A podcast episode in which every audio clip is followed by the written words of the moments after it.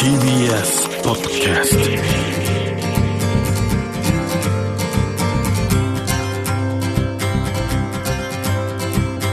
おはようございます。石川みです。日曜日のこの時間関東2500個の酪農家の皆さんの協力でお送りするこの番組。飲んで応援もう一本。絞りたての話題をお届けします。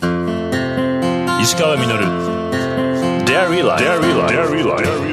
もう毎日こうニュースを見てると人間の愚かさを目にしてもう本当に嫌になっちゃう日々がちょっと続いてるんですけどもまあ、そんな中、彼はどうしてるだろうと思い出した人がいます、まあ、僕がアフガン支援に協力していることをした方から紹介してもらってあったオーストラリア人の青年オリバー・パーコビッチ、まあ、本当にね気さくなこうオーストラリア人らしい青年だったんですけどももしかしたら以前も紹介してるかもしれないんですけども改めて紹介させてもらいます。2007年当時のガールフレンドがアフガニスタンでリサーチャーの仕事を得て彼もついていくことにしました。自分も仕事を探したんだけれども見つからず彼は6歳の時からスケボーが好きだったのでどこへ行くにもスケボーを持っていくような男の子だった。でもちろんアフガニスタンにも持ってきました。仕事もなく暇だったのでカブールの裏通りでスケボーをしていると子供たちが集まってきました。見たこともないスケボーに男の子も女の子も大興奮で興味津々。あっという間に彼は大人気になるんです。まあ、男の子と女の子が一緒にスケボーを楽しんでいる姿を見ていて一方アフガン社会を見ると男性中心女性はスポーツも自転車すら乗ってない。そこで彼は気がつきました。スケボーは全く新しいものだから男や女の役割なんて関係ない。女の子はやっちゃダメなんてルールもない。これを広めたら女の子にもいろんな可能性が広がるかもしれないと。アフガニスタンでスケボーを広めてみようと。もちろんほとんどの人が取り合ってくれませんでした。1週間に10ドル以下で暮らし電気も数時間しか使えない。世界で最も危険な街で居候生活の自分は一体何をやってるんだろうと落ち込むんですけれども毎日楽しみに待ってくれているアフガニスタンの子供たちとスケボーをすることが逆に彼を励まし続けました。子供たち待っててくれる。幸いカブールには廃墟や空き地がいっぱいあってスケボーには最適でした。ある日噴水の跡地でスケボーを教えていると全く違うバックグラウンドの女の子たちが一緒にやってることに気がつきます。通りで物乞いをして暮らしている子供たちとアパートで暮らす中流の普通の子たち。普段は一緒に関わることもない。民族も違います。その子たちが一緒にスケボーをやりだすともうお互いに嬉しくて仕方ない。スケボーが終わってもやめられなくて一緒に歌を歌い出し今度は歌が終わると手をつないで踊り出しました。その時彼はアフガン再生の可能性を見ました。違う民族階層の人々が共に手を取り信頼を築きコミュニティを作っていける。ここから始められるんじゃないか。そしてスケボーをやりに来たもう一人の女の子との出会いが彼に新たな発見をさせてくれました。12歳のファジラは物乞いをして家族を養っていたため学校には行っていなかった。そこでもしスケボーのインストラクターとして彼女を雇って給料を払ったら学校へ戻してくれるかと。彼女の親に交渉すると親も大喜び。これがきっかけでスケボーと教育支援の組み合わせが出来上がり2009年彼はスケボーと教育支援をする NGO を設立しアフガニスタンとスケートボードの名前をくっつけてスケーティスタンと名付けました。今やこのスケーティスタンはカブールマザリシャリフなど3つの都市で運営されていて世界の女子スケートボード人口が5%なのに対してアフガニスタンの女子のスケボー人口は40%というふうになっています。しかしこのスケーティスタンアメリカ軍の撤退タリバン支配を機に運営は2021年十数年来初めて休止せざるを得なくなりました。そこで僕心配していたんですけどもオリバーは諦めていません。今年の1月にはこの番組で協力しているジョイセフ同様に緊急食料支援を開始。現地のスケーティスタンスタッフを通じ850所帯に1ヶ月分の食料の詰まったパッケージを配りました。もうすぐ1000所帯に配れるそうです。また冬用の燃料も配給しています。そして子どもたちにはリモートで授業を再開。もうすぐ対面授業も開始する予定です。数百人上るスケーティスタンの子供たちに僕たちは絶対に君たちに背を向けない置き去りになんかしないという強力なメッセージを送り続けています。混乱する世界彼のように絶対に人間性を諦めないでいたいと思います。石川稔。石川稔がやってます。デイリーライフ今朝はこの方をゲストにお迎えしております。カップヨーグルト研究会向井千佳さんです。おはようございます。おはようございます。よろしくお願いします。よろしくお願いします。カップヨーグルト研究会ですけども、はい、まずこれ何なんでしょう？あこれは実は会じゃないんですよ、はい、SNS を始めるときに名前をちょっと匿名にしたくてたまたまつけたもう公公です。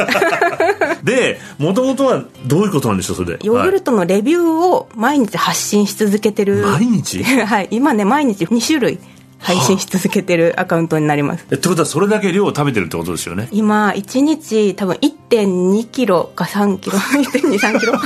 僕が買ってるのがこれのよくある。あれ400ですね、はい、あれ3つ食べてるってことですか？3つ？はい。あそれは大したもんですね、はい、でどうやって食べるんですかその量1日5回食べててでまあみんなの朝昼晩ご飯があるんですけど、はいはい、その間間？あ間食も？おやおやつがヨーグルト。どうしてこうなっちゃったんですか？2011年にそんなはい、はい、森永さんからあのパルテノっていうギリシャヨーグルトが発売されたんですよ、はいはい、でそれが多分日本初のギリシャヨーグルトっていうふうにおっしゃられてるんですけど、それを食べた瞬間になんだこれはと思って、うん、今までなんあんまり考えずにヨーグルトを食べてたけど実は種類があるんじゃないかと思い始めてそこから探求が始まりました。子供の時は別にヨーグルトが特別好きだったわけではなくそのパルテノに出会ってからなんですね。母親がずっと冷蔵庫にヨーグルトをストックしてくれる人だったので好きな時に食べていいおやつっていうイメージでした、ね、なるほど。言われて思い出しましたけど、はいごちそうとしてのヨーグルトだったんです。僕はあの昭和の子なので。で、おばあちゃん家に夏休み泊まりに行くと、おばあちゃんが千葉県で、古谷のヨーグルトを瓶詰めでこうくれるのが、もう何とも言えないデザート。ああそうですよね。古谷さんでも今まだ宅配用の瓶とか出されてますよヨーグルト。いやちょっと食べてみたくなってきちゃった。あそういうことですね。こうやって思い出ともつながってきたり。あそうですよね。どのぐらい今こう本当は種類が知ってるだけであるもんなんですか？えっとね私のブログに載ってるだけで今2300種類。例えばスーパー的にこう売ってるみたいなのとどのぐらいあるんですかね？えっとね、ポスデータを長野メーカーさんに教えてもらった数でいうと2600そんなあんのぐらいだったと思います。今までこの番組もそうだったんですけども、はい、ヨーグルトってあの健康面で特集したりとか、はい、あのすることが多かったんですよ、うんうん、でそうじゃなくてこう味？そうなんですよ。もう食べ始めたら特にご当地ものなんかで行くと、うん、牧場が限定されてるような商品もいっぱいあるじゃないですか、はいはいはい、そういうのに出会うと同じホルスタインでもどなんでこうも味が違うんだろうかっていう。そうですよね、うん、食べてる餌や気候や季節や。そう。ですよね、はい、で今度ホルスタインだけじゃなくて他のこう、うん、ジャージギとかいろんなのとかね。そうなんですよ。今ちらっと言ったご当地ものっていうのがどういうのがあるんですか？いろんなパターンがあって例えば農協さんが作られてるものだったりとかあはいはい、あと中小の乳業メーカーさんが作られてる、うん、あと牧場さんが6次化されたとか面白かったのがアーデンホテル阿蘇さんっていうホテルがね、阿蘇にあるんです阿蘇って憧れる九州でしょ。温泉宿さんなんですけど、うん、ホテルの朝食で出てくるヨーグルトって、まあ、近くの乳乳業メーカーさんのかなと思うじゃないですか、うんうん、ここはホテルが自社牧場を持ってて自社生産されたヨーグルトが朝ごはんに出てくるんですよ。あの阿蘇の山々にこう放牧されてる人たちからそうしかもジャージー。あとねヨーグルト専門店っていうジャンルもまたあったりして。それは分かんないよ。例えばですね飛騨高山にカウカウヨーグルトさんっていうお店があるんですけど、はい、飛騨出身の女性の方が店主で、うん、飛騨に恩返しをしたいっていう気持ちから飛騨の牛乳を仕入れてで自家製のヨーグルトを作って販売されててどっちかというとね観光地の甘味どころみたいな感じでその場でちょっと飲めるようなヨーグルトが出てたりドリンクなの？ドリンクもカップもあるんですけど、はいはい、うん旅の面白さも出てきちゃうんですね。そうなんですよ。土地土地のフルーツと合わせられてたりするんで。じゃあ世界がヨーグルトのおかげで広がったんだそうですね。いろんな地域にも興味が出たりとか、はい、人とも出会えたり？あまさしくそうですね。メーカーさんとかもつながりがいっぱいできました、ね、牧場の人とか。はい。でまあその触れ合いの中で例えば今この番組でもそうですけども酪農家の方とかとも触れ合ったりとかする機会も？そうです。最近お邪魔したのが那須のエリアをちょっと回らせてもらって。あそこいいとこですよね。いいですね。で那須もかなりの酪農地なので、車で言ったら本当すぐの距離なんですけど、一個一個回っても全然違うところに来たなって感じれるような、那須はそういう差別化が進んでる多様性がある。逆にこの前岩手行ってきたんですけど、うん、岩手はみんなこのアルミパウチに入った1キロぐらいのヨーグルトを出されててすごいもう皆さん食べるんでしょうね岩手の人は、ね、やっぱりその酪農王国的なところがあるから、うん。盛、うん、岡が何年か前に日本一取りましたねヨーグルトの賞あそうなんですか。はい。盛岡行くと感じますか？ヨーグルト愛を。もうなんかねスーパーはもちろんなんですけどほんのちょっとしたホームセンターのなんか申し訳程度にある冷蔵コーナーとかに2キロパウチがあったりするんですよ。ええー、これみんな買うの？って言ったらあえこれが珍しいの？みたいな。パウチって言ったらそれもそれすら分かんないです。どういうのですか？あアルミの袋に入ってパンパンに？そう。袋の中で発酵させるんであのアルミって熱伝導がいいじゃないですか,、はいはい、発酵もよくできるしで光も遮断できる、はいはい、匂いも遮断できるで保存性もすごくいいっていう。あでもいいですね。それだけ生活に根ざしてる感じが、生産地でもあり地元の食べ物を皆さんが食べてるっていう。はい。他にも何かありますか？岡山県の真庭市っていうところが、あの日本で一番のジャージーの産地なんですけどそこがねもうあの学校給食の牛乳もジャージー牛なんですよ。なんか子供たちにその牛の絵を描いてって言うと茶色い牛描くんですって。すごい。食育を通しても。もうみんなの中にジャージーがいるんです。ジャージーヨーグルトってちなみにポルスタインよりもちょっと成分が濃いんですよ、ね、アイスクリームは結構ジャージーとかありますけど、うん、本当は多分チーズとかそういう濃いものに向いてるんだと思うんですけど、えっと、ヒルゼンさんではあのそれをノンホモのままあの脂肪球砕かずにヨーグルトにされるんででジャージーの脂肪球ってちょっと大きくて浮きやすいんですよ。あだから濃いのか。はい。それすごい浮いてきてもう上にあの黄金のクリーム層ができるって言うんですけどそれがね黄色いクリーム層ができてますね。いやそれヨーグルトになってんの？はい。へえちょっとヨーグルトからいろいろ広がりますね。面白いですよね。というわけで話はつきませんが向井さんには来週もご出演していただきます。石川稔デイリーライフ今週のゲストはカップヨーグルト研究会向井千佳さんでした。ありがとうございました。ありがとうございました。石川稔 Dairy Life 石川みのるがやってまいりましたデイリーライフこの番組では皆さんからのメッセージをお待ちしております。メールアドレスはミルクアットマーク TBS.CO.JP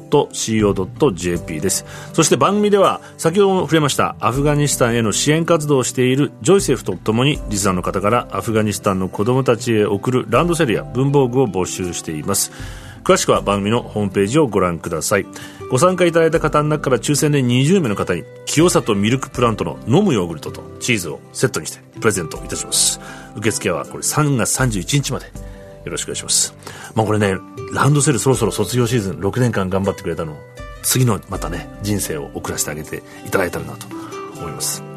向井さんお話伺ってきたんですけれどもヨーグルトが大好きで世界が広がったとおっしゃっていましたけども先ほどのオリバーも子供の時からスケボーが好きでその気持ちを子供たちと分け合っていたらこう支援活動にねつながっていったと。